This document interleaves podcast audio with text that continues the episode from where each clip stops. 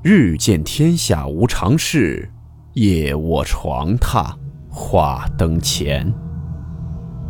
欢迎来到木鱼鬼话。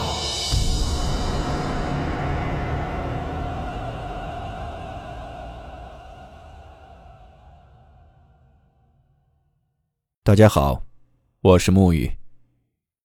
今天的故事来自网友叮当投稿分享。故事名称：黎族劲舞乌龙龙舞。温馨提示：本故事含有未经证实的内容和边缘化知识，部分内容超出普遍认知。如感到太过冲击自己的主观认知，请大家当做故事，理性收听。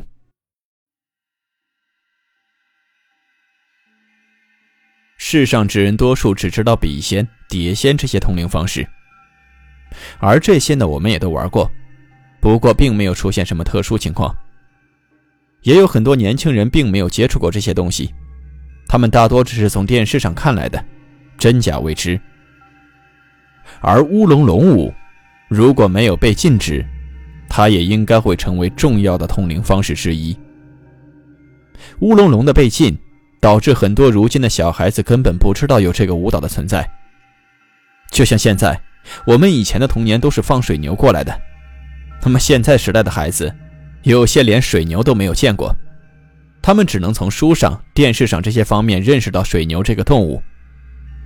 而当年玩乌龙龙舞的人，如今也有已为人妻人母，有些甚至已经不在世上。乌龙龙舞渐渐的被人遗忘，直至失传。乌龙龙为什么会被禁？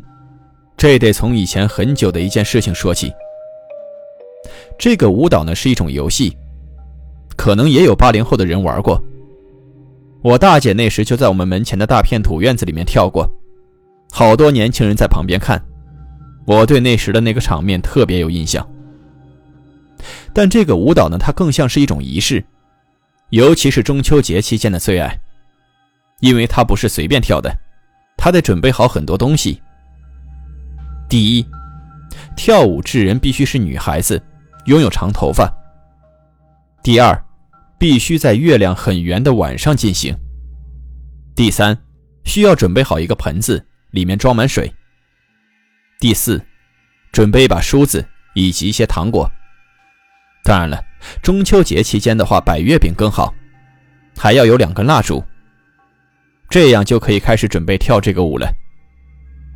首先呢，是把这个装满清水的盆找到一个合适的地方放，让月亮的月光可以完整的照进盆里，得让这盆子里出现月亮的倒影。盆边呢需要点着蜡烛，放些糖果，还有一小捆跳舞那个人剪下来的长发。这时呢，跳舞人需要跪在清水盆面前，他两旁呢都各有两个女孩子站着，开始唱乌龙龙歌。有节奏的开始拍手，而跪着的女孩子也需要唱。等水盆里月亮的倒影完整的出现时，跪着的女孩开始拿起梳子，蘸着盆子里的水开始梳起长发。这乌龙龙的歌曲之中，大概意思有：月仙快下来，月仙快下来吧，今夜呼唤你下来入我身，让我月下舞。这时候如果有通灵成功了。这个准备跳舞的女人就会开始浑身颤抖，长发呢也开始疯狂的飘摇。过了不久，开始平静下来，慢慢的就站起身，走出来，开始随着旁边的四个女孩的歌声跳起舞。那个场面，长发飘飘，跳得特别好看，很优雅，所以会引来很多男女老少观看。而且，就算这个人不会跳舞，如果通灵成功了，也会跳得非常好看。毕竟当时谁也没学过什么舞蹈，所以跳的都是无规则、无方式，但是的确很好看。这个时候你再去看盆里的月亮倒影，你会发现月亮中好像有个人也在跳舞，而且动作跟这个跳舞的女人一模一样，会随着歌声一直跳，直到盆里的水已经没有了月亮的倒影。盆里的月亮倒影要是没有了，它就会停止。然后又变回了开始抽搐的样子。这时需要拿盆里的一点清水往他脸上一泼，他就会恢复原来的样子。那么这场月下舞算是结束了。但是凡事总是要有例外的。有句老话，请神容易送神难啊。在我们那里，曾经就有一个人跳着乌龙龙舞，发生了一件诡异离奇的事件。这件事情呢，发生在我小时候，具体年份已经记不清楚了。不过那个时候知道这种舞蹈的和懂这些东西的已经很少了，基本上这种仪式已经快销声匿迹了。我们村子里有个姑娘，也开始准备跳这个乌龙龙舞。她当时呢也确实召唤通灵成功了，并且跳出了优雅的舞蹈。可是，却停不下来了。过了很久，还是一直在跳。她姐妹喊她也没反应。她姐妹怕她一直这样跳下去累死，怎么拉她都拉不住，还是一直在跳着。用水泼她的脸也是清醒不过来，根本没有用。后来这个女孩疯狂地挣脱姐妹的手，开始往远处跑，越跑越快，越来越快。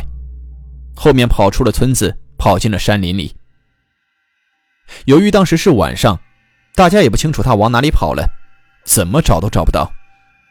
他父母后来组织村里人进山找，还是找不到。直到如今，依然没有这个姑娘的消息。这个女孩跳乌龙龙舞失控的事件，很快传开了整个黎族。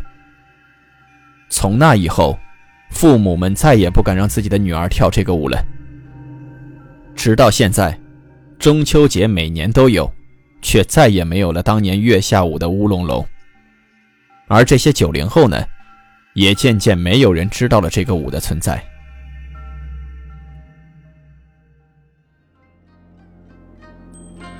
好了，我们今天的故事到此结束，祝您好梦，我们明晚见。